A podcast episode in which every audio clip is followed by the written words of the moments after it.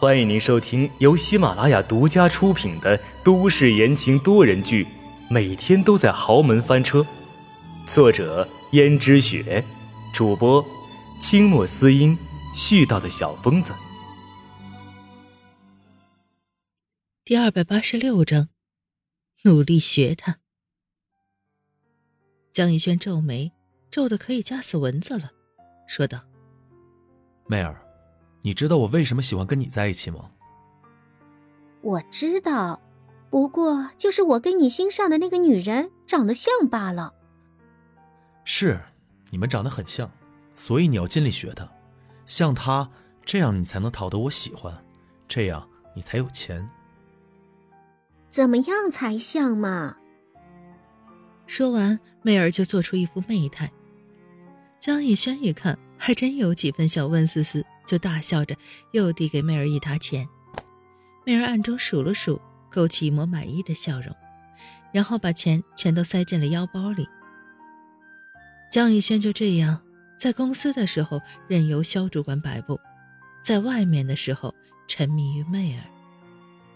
而温思思则是尽力的查，却只能查出一些蛛丝马迹。温思思只知道。江逸轩整天谈的生意都有些不同寻常，可是具体他又根本查不出来。而肖主管也是只老狐狸，在事情没有成功之前，他几乎做的天衣无缝。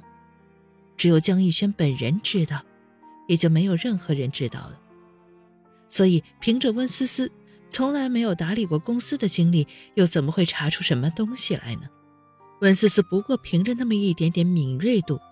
他看出来公司是有问题。温思思敢肯定，阎洛北一定是知道些什么。温思思心想，与其自己这样螳臂当车一样，还不如直接从阎洛北那里炸出什么来。于是，温思思去找了阎洛北。可是阎洛北第一个关注点却是温思思的衣服。侄媳妇儿，你平时的时候都很少穿红色的裙子。没有想到穿起来倒是别有一番风味啊！温思思看了一眼自己随便穿的衣服，道：“小叔，我来找你是想问你一件事。该不会又是关于江家的事情吧？那天过后，我想你一定知道什么，但是你就是不愿意说，能不能告诉我呀？你说呢？看来你真的是知道，你也知道。”最近江逸轩谈生意是有问题的，对不对？其实这个问题很简单，本来就是一块朽木，怎么会莫名其妙的变成一块良木呢？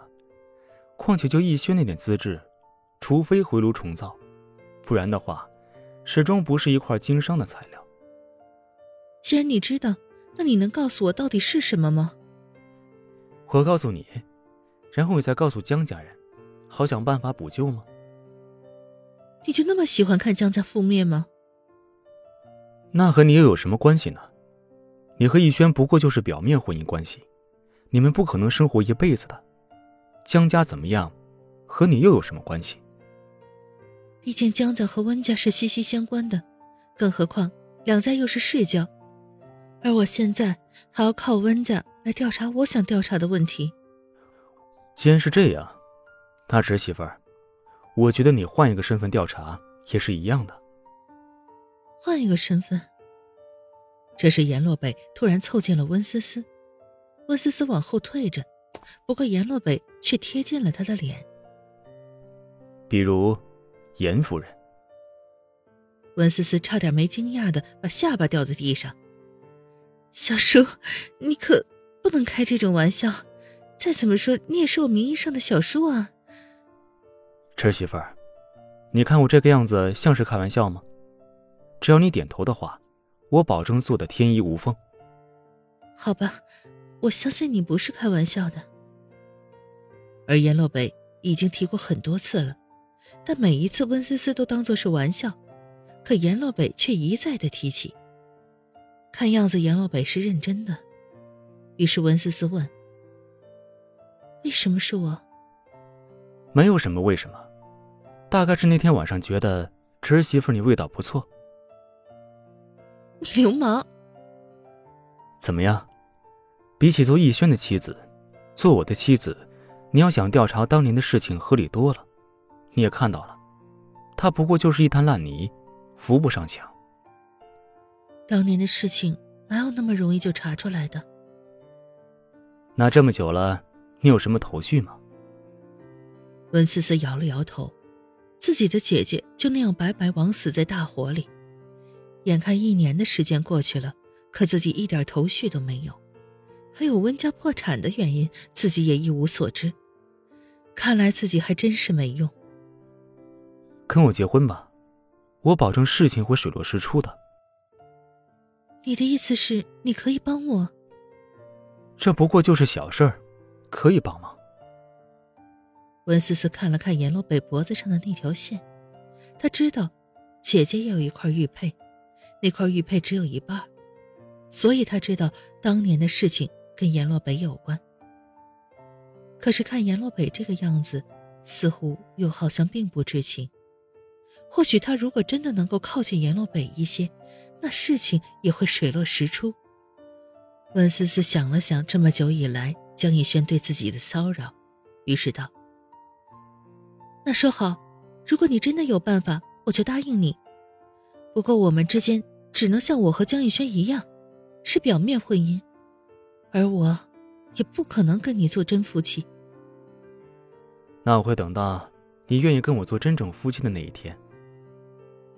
好，不过有一点，我可不希望媒体传出任何的丑闻。”还有江家的人找我任何的麻烦，难道你不相信我的能力吗？温思思只是顺口说了一句：“但愿如此吧。”江家上来崇尚节俭，尤其是江家老爷子严苛的要求自己的后辈们在各方面都不能挥霍无度，尤其是江逸轩，不能像其他的富二代一样花钱像流水。要懂得居安思危。可是，让江家所有人都不知道的是，江逸轩因为有了自己的小金库，在外面可以说是挥霍无度，随便一甩手就是几十万块。至于在媚儿身上花的钱，至少有几百万了。甚至江逸轩还给媚儿买了一栋独栋的别墅，把她接到了别墅里面去住。听众朋友们。本集播讲完毕，感谢您的收听。